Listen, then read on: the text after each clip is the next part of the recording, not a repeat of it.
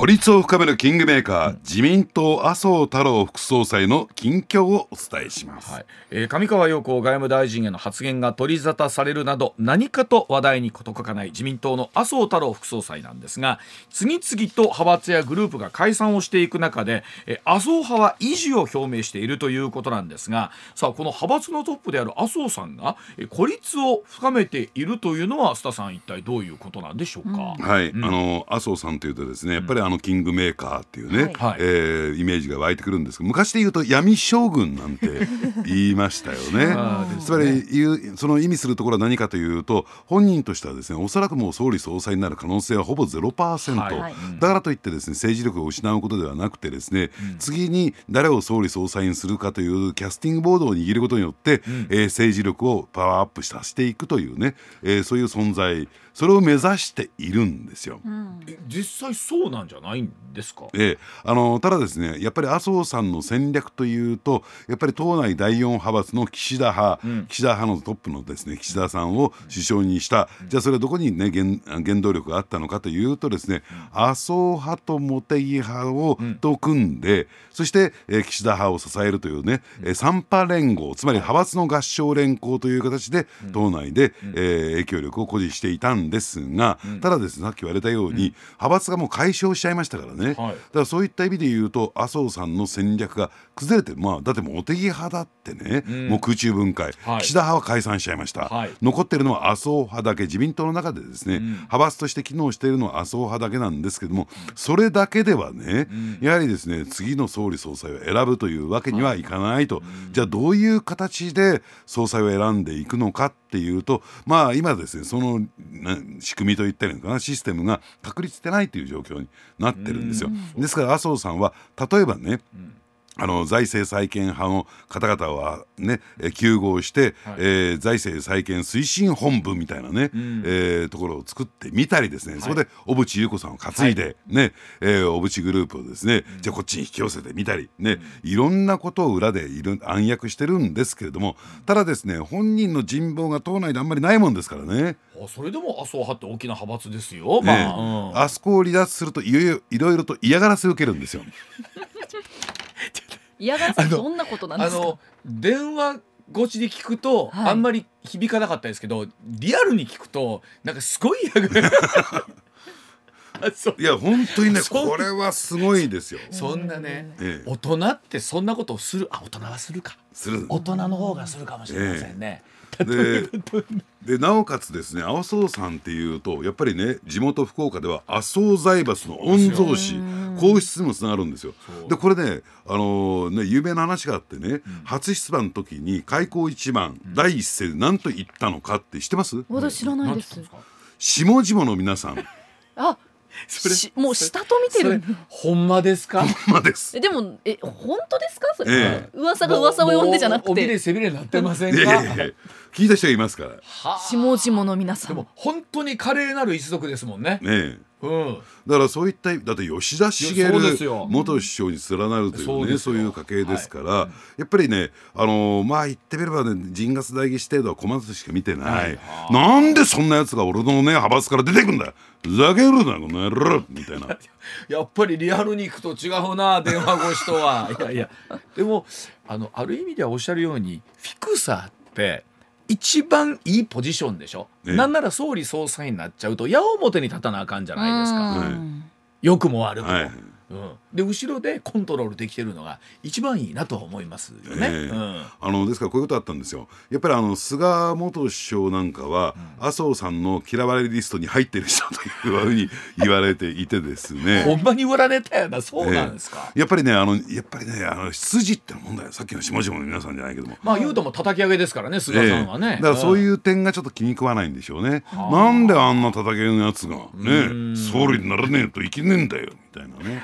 はでもそうなってくると、まあはい。今確かに自民党ももう3世4世の人が多いですから、筋で言うとそら筋の人もようさんおるでしょうけれども、でねところがですね国会のねあの席順というとですね大体そういった当選回数の多い人って後ろの方に座る。当選回数の若い人前に座る。はい。で麻生さんとなって菅さんなんですよ。ん。ところがですね菅さんが席を外している間に、麻生さんはですねカバンをドンと菅さんの席に置いて、座らせないようにする 意地悪ですね。あの歴代総理経験者が国会議事立って議議席よる人おらへんでしょ？だから隣の空いてる席に座って そのカバンがどくのを待ってたっていう。ちゃんと札立ってますやんか。菅義偉とか。麻生太郎とか、えそれ私の席座らんといて言いますやんえいやだからなまあだからすごい大人の対応したんですよ菅さんは。うん。あのそれで言うとですよやっぱり森喜朗さんとか麻生太郎さんとかっていう人って、まあ森さんももう引退されてますけど、ねやっぱこの人の影響力ってやっぱすごいんですかねそうやって思うと。そうですね、うん。まあだからそういった意味で言うとどこにその影響力がよあるのかよくわかんない、それよくわからなさが力の源泉になってるんじゃないかなって、うん。こうだんだんとそういったまあ力がついてくる形なんですか？それともある時に急にガッてくるものなのか？う。んあの基本的にですねあの性格としては両両方ともわがままうん。気に食わないことがあるとすぐブチ切れる、まあある意味芯があると言いますか。ええはい。いやうまいこと言うねえやないか。まあ、それ政治家の人ってどっかで、うんそれはわがままでもないと、ええやっていけないところもあるでしょうし、わががわががじゃないと。ね。うん。でなぜ孤立化をしているのかっていうとやっぱりねあのまあ政治家ってやっぱり人事が基本なんですよね。まああるね、えーどあのまあ、完全無派閥の国会議員の方とお話をする機会があったんですよ。うん。で須田さんひどいんですよと。岸田政権というのはとんでもない政権だと、どうしてですかって聞くとやっぱり、えー岸田政権をか支えているのは麻生副総裁そして茂木幹事長、ん。でこの2人がですねもうこの2人の派閥がですね人事を独占していくと、政務三役大臣副大臣政務官そして党役員人事全部美味しいところを持っていく、で後から岸田派が取っていく、残ったカスみたいなところを無派閥だとか主主流派の人たちやりたければどうぞという形で渡してくる。なんであんなやつがね、政策もないのに能力もないのになんであんなやつが、ね、大臣や副大臣についているんだ、安倍政権や岸田,、ね、岸田政あ菅政権ではそういったことはなかった。あ、そうなん配慮するんですよやっぱり。あ党内融和ってのはありますからね。ある程度美味しいポスト、いいポストもちょっとは残しとかないと。残してるそれが大人の対応である政治力なんですよね、大トロばっかり食ってんじゃねえよと。そうそうそうそう、ええ。たまには漬けも食えよみたいな。ゲソも食えみたいな。はあ。でもえどうですかね。これはまあ派閥をある程度コントロールできるとすると美味しいとこは自分が取りたいっていうのはこれはありますけれども、えあまりそれをすぎしすぎるとそうやって人望をなくしていくところがある。だからねあのこの今日の話を聞いて分かる通り、ん。やっぱりこの好き嫌いというのが、はい。ねやっぱり政治の基本的なところにベースとしてあるのかなと私は思いますよ。だからねその話聞いてるとね結局ねど会社もその人事とかってサラリーマン的なところがあってですけど、ある意味政治家もものすごいサラリーマン的なところありますよね。だからね山崎さんね、我々はね、はい。あの上泉派抜けると大変なことになりますよいやだから上泉さんにどれだけごまを吸って。そうやね。あの各曜日のパートナーの方ぐらいの権限は僕にあるかなとか 1ミリもなかった。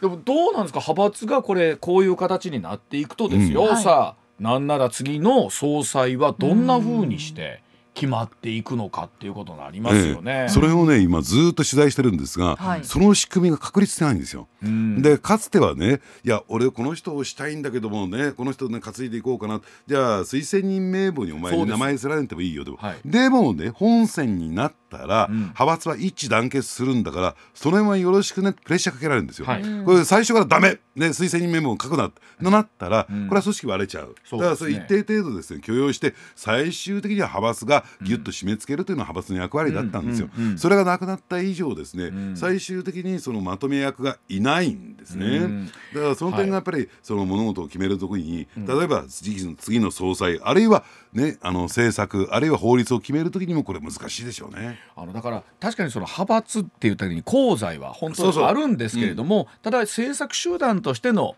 派閥だったりとか、うちの石田医師が言ってましたけど例えば国会議員に対してその国会内の、まあ、ルールだったりとか、ええ。やり方をする新人研修機関としてのええ。派閥は必要じゃないですかどっかで。うん。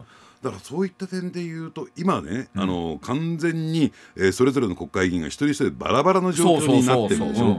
ただそれだとですねそれぞれの国会議員にとっても動きにくくさっきの石田さんの話じゃないけれどもうんうんうんうん。そうすると結局ですねどっかが誰かが中心となってまた同じようなグループが私は形成されていく。そうするとじゃあ誰を中心にまとまるのかっていうと、やっぱりそこでねやっぱり好き嫌いじゃないけど人望ってことになるんじゃないかなと、はいはいやっぱりそういった中でねやっぱり安倍派の中で人望あるのは萩生田さん。ああ萩生田さんやっぱそうですか。兄貴なんて呼ばれてて、ん。ねえー結構人望がまあその辺もなんかこうヤクザ組織っぽくて嫌だなって 私は思う。兄貴みたいな。言い方ね。ええ。ええ。えででもあの五人衆って言われる人たちはそれぞれまあキャラも強い人たちがここに来て多いですよね。えお西村さんとかなんか言ってもね兵庫県は明石ね淡路島のあたりの方ですから。ええ。うん。だからその辺でねやっぱり最終的に五人衆といっても、そのねえー好まれるといったら人望という点では濃淡ありますよ。ん。でやっぱりねこういうね南極でやっぱりその人物っていうのかなじーっと見られてるんですよ。やっぱりこういう時に右往左往して自分だけのことを考えている人は人集まってこないですよここは。そういう点では世耕さん厳しいね。さん厳しい。です 和歌山。ええでもそれでも近畿の人多いですね。そうなんですよ。えーね。萩生田さんは東京ですけどね。萩生田さん東京ですけどね、ええええこれあのなんて言うんですかあのお金だけじゃないでしょ？別にうーなんだろうこの俺についてこい的なところっていうと、ええ。政策的なところがやっぱいるでしょ、男気かなやっぱり、男気みたいなのがいるでしょ？そういう点で言うとね安倍派の中でも若手でね、結構人気がある、ね。だから3回生以下の、3回当選以下の中で人気あるのはやっぱりこう大阪からいるんですよ。うなん谷川トムさんああの方なんかは、安倍派のですね、若手のリーダー役とも言われてる人ですね。あそうなんですか、結構じゃあ若手で有望な人もいるっちゃいるいますいます。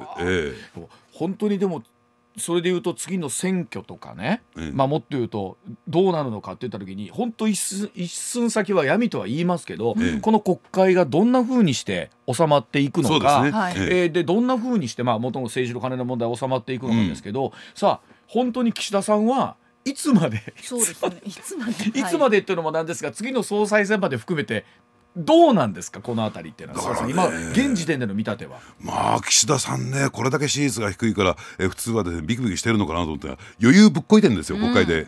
あの聞いたらこの間青山さんも言ってたんですけど本人はやる気満々なんです精力的なんですよ。うん。もう意味がわからないってね。このねあのそういうところが、まあ岸田さんとしてはですね例えば党内にもうライバルいないし、野党はこの低たらくだし、うん。ね。えだってあの先だってのね先週ねご報告させていただいたような京都市長選挙をめぐって、立憲民主党は内紛を起こしてるんですよ。そうはい、はい。ええ。うん。そういう状況を考えてみるとですね、えー野党が受け皿になりようもないし、まだまだ俺の時代は続くなとこう思ってると、この空気の読めないねこのねところがすごいな。だって支持率が20%台中盤から後半ぐらいっていう本来なら超危険水域にい。て、えい、つ退陣してもおかしくないわけじゃないですか。えそれでもネクストがいないとか野党が低たらくだっていうんで残ってらっしゃるわけでしょ？良くも悪くもですけど。まあそういう点ではついてるね。ね、でこれで例えばですよ韓国にじゃあ3月行きました、ははい。なんならそこででアメリカ行きました。